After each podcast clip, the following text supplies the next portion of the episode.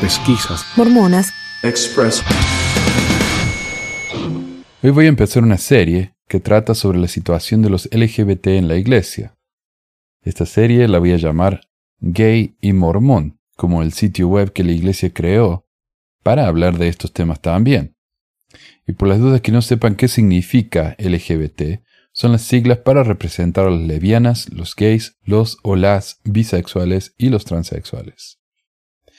En la década de los 60 y hasta fines de los 70, la Iglesia se negó a darle el mismo derecho a los negros que le dio al resto de su gente. En los 80 participó activamente en negarle la igualdad a las mujeres en los Estados Unidos. Y en el último par de décadas ha trabajado activamente para negarle derechos a los LGBT, tanto dentro como fuera de la Iglesia. Hoy están obsesionados con el tema de los derechos de las iglesias, como si estuvieran en peligro, como si alguien les negara que hagan lo que quieran. El verdadero miedo de ellos es que, al ser una institución subsidiada por el gobierno, que las autoridades nacionales les exijan que traten a los gays de la misma manera que tratan a todo el mundo. Les aterra la idea. Hace un par de años, la Iglesia ayudó a pasar una ley en Utah que exigía el derecho de vivienda y trabajo a los LGBT, siempre y cuando fuera en todos los ámbitos excepto el eclesiástico.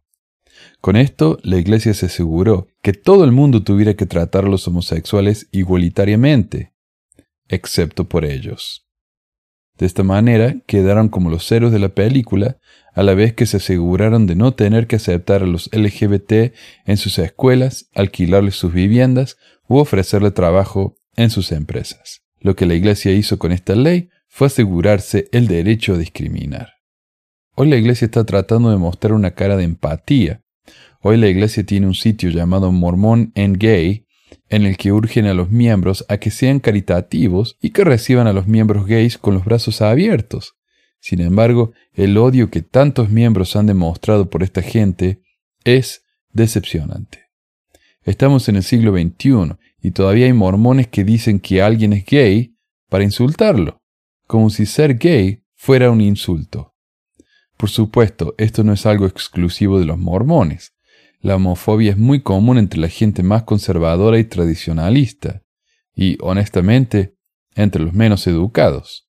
Pero los mormones supuestamente son gente que están en un escalón más alto, el pueblo escogido de Dios, la sal de la tierra. Sin embargo, desde el punto de vista social, están atrasados por décadas comparado con el progreso que ha hecho el resto del mundo al aceptar a las minorías. El problema con la actitud de la Iglesia es que trabajan activamente para limitar el derecho de la gente, mientras dicen que la primera ley de los cielos es el libre albedrío. Dicen que los LGBT son aceptados en la Iglesia, pero les niegan el bautismo a sus hijos. Dicen que Dios ama a todos, pero cuando una niñita lesbiana lo dice desde el púlpito, le cortan el micrófono. Hacen un sitio web donde le piden a la gente que sea buena con los homosexuales, pero no lo enseñan en sus manuales, en sus conferencias generales, en sus discursos de los domingos. Y los mormones, al menos en general, no son buenos hacia los LGBT. Y no es de extrañarse, después de tantas décadas de retóricas de odio, ¿qué más pueden pensar estos pobres miembros? Hasta el día de hoy la Iglesia vende en sus librerías el libro El Milagro del Perdón, un libro horrible, escrito por uno de sus profetas, que dice que la masturbación puede causar homosexualidad, y no solo eso, sino que la homosexualidad es el pecado contra la naturaleza, una abominación, una aberración. En la conferencia general, el fallecido Elder Perry dijo que los matrimonios gays son matrimonios falsos. En abril de 2015 dijo, Queremos que nuestra voz se escuche en oposición a los estilos de vida falsos y alternativos que tratan de reemplazar la organización familiar que Dios mismo estableció. También deseamos que nuestra voz se escuche al afirmar el gozo y la realización que brinda la familia tradicional. Debemos continuar proyectando esa voz por todo el mundo y declarar por qué el matrimonio y la familia son tan importantes, por qué el matrimonio y la familia realmente importan y por qué siempre será así.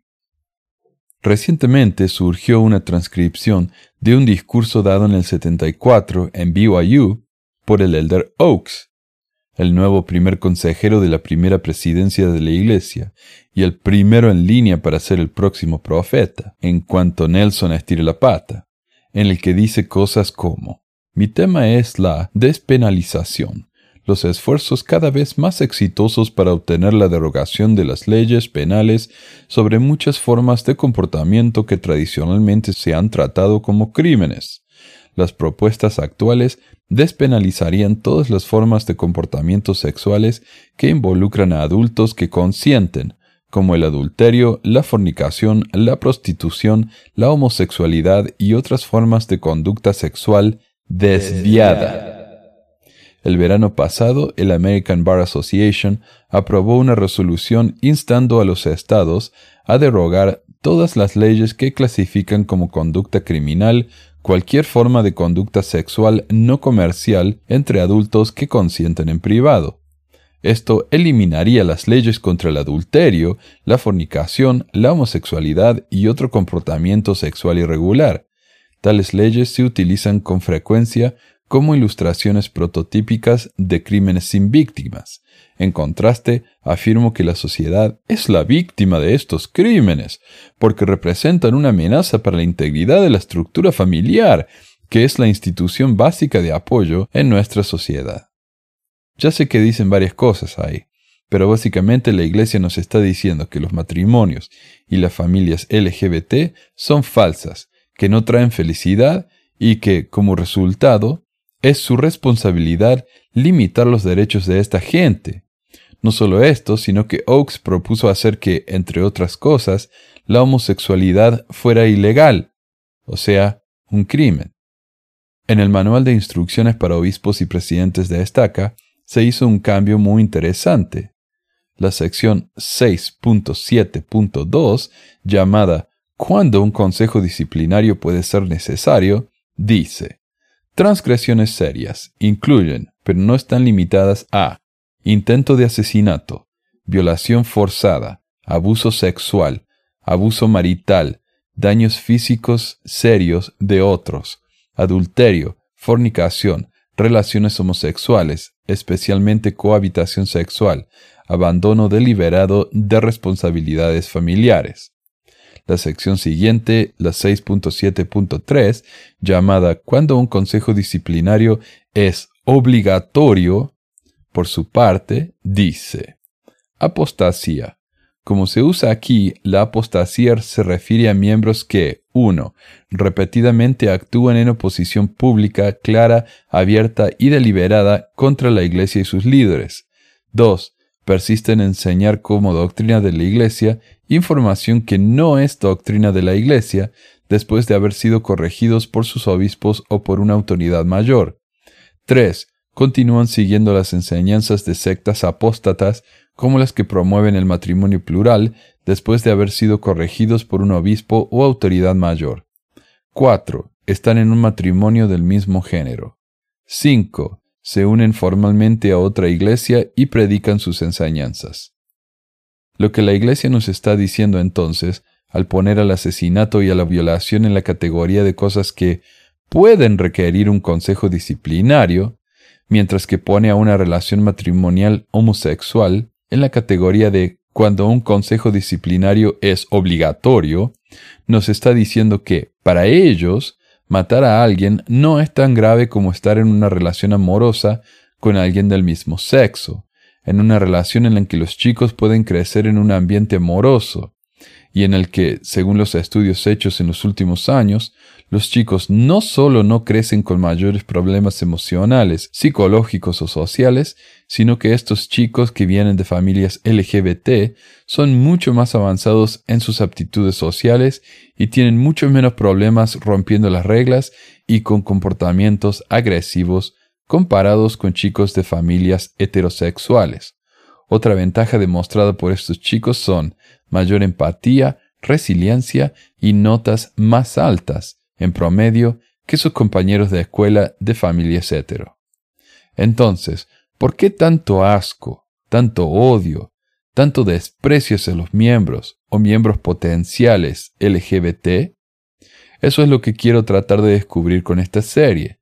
Tengo la sospecha que es simple miedo de lo diferente, o tal vez una profunda ignorancia. En el discurso de Elder Oaks que cité más arriba, él da argumento tras argumento de que ciertas cosas deben considerarse crímenes, no porque tenga evidencia de los resultados dañinos de esos comportamientos, sino porque, según él, son de sentido común. Pero el sentido común les dijo que el que los homosexuales crían hijos iba a crear una generación de pervertidos sexuales, pero no lo ha hecho, que iba a hacer que estos chicos salieran gays, lo cual no es cierto tampoco, aunque si lo fueran, no sería algo negativo, sino algo positivo para la sociedad, basado en los estudios también citados anteriormente. El sentido común les dice que si un chico se masturba o no juega al fútbol, va a salir gay. De ser eso cierto, todos los chicos del mundo serían gay, y no habría jugadores de fútbol homosexuales, dos cosas que van en contra de la realidad.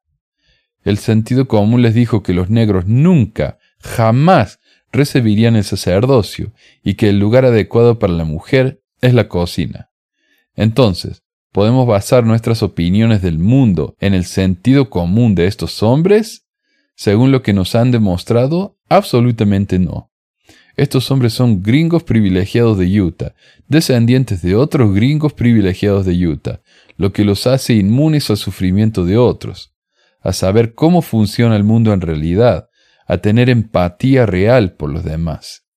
Tal vez haga falta otra negativa por parte de los equipos de básquetbol a jugar contra BYU, como pasó en los 70, para que la iglesia cambie su opinión sobre los hermanos LGBT. Pero uno esperaría que hombres que supuestamente hablan regularmente con Dios pudieran llegar a esa conclusión mucho antes y sin tanta presión social. Así que bienvenidos a nuestra nueva serie en ella vamos a hablar de declaraciones hechas por los líderes, tanto pasados como los actuales, sobre los LGBT. Vamos a hablar con gente de la comunidad contando sus experiencias en la iglesia y en general vamos a tratar de educarnos y aprendernos más sobre el tema, para que así, en lugar de tenerles miedo a los hermanos LGBT, podamos aprender a amarlos y a aceptarlos.